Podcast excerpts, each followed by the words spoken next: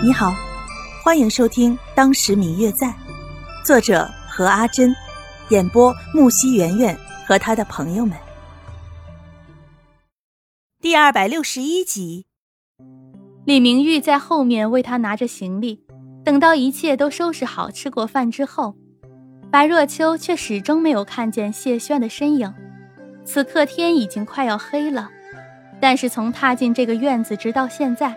谢轩却始终没有出现，白若秋不禁很是好奇，很想找人来问问，但是这里好像就只有谢毅夫妇和谢玉玲与李明玉四人，并没有其他人。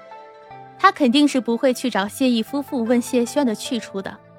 如果他们要说的话，那么在之前见到自己的时候就已经告诉自己了。那找李明玉呢？但是又不知道他住在哪里，找谢玉玲吗？不知为何，虽然这个小女孩给人的感觉很可爱，但是隐隐中，白若秋却并不是特别喜欢她。思来想去，竟然没有一个人可以帮助自己，而谢轩的消息他也不知道半点。不知不觉，白若秋便不知走到了哪里。等到他回过神来，却发现自己在这里迷了路。虽然院子不大，但依旧让他迷路了。想起白天经过的那片小树林，他想，可能在这个院子里也有某种阵法，但这个却只能是想想而已。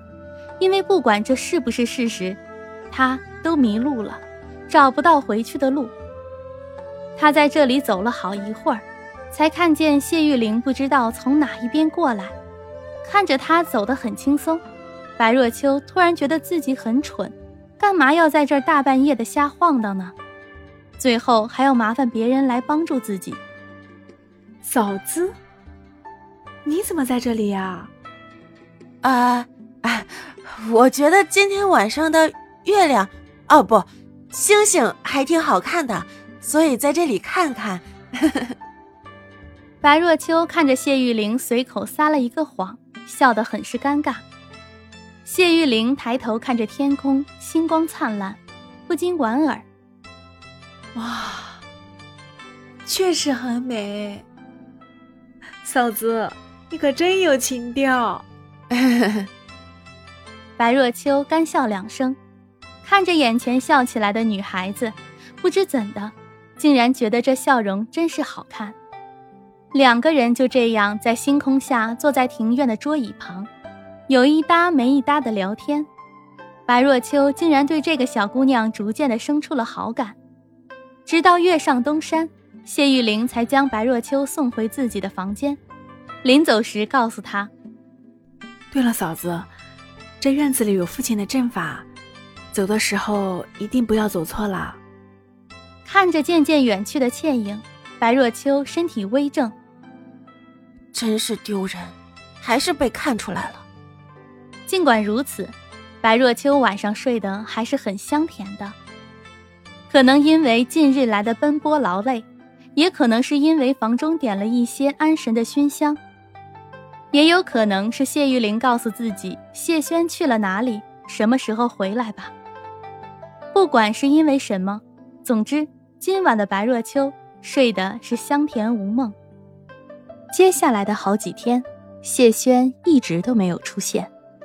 甚至李明玉也很少出现，不知道去了哪里。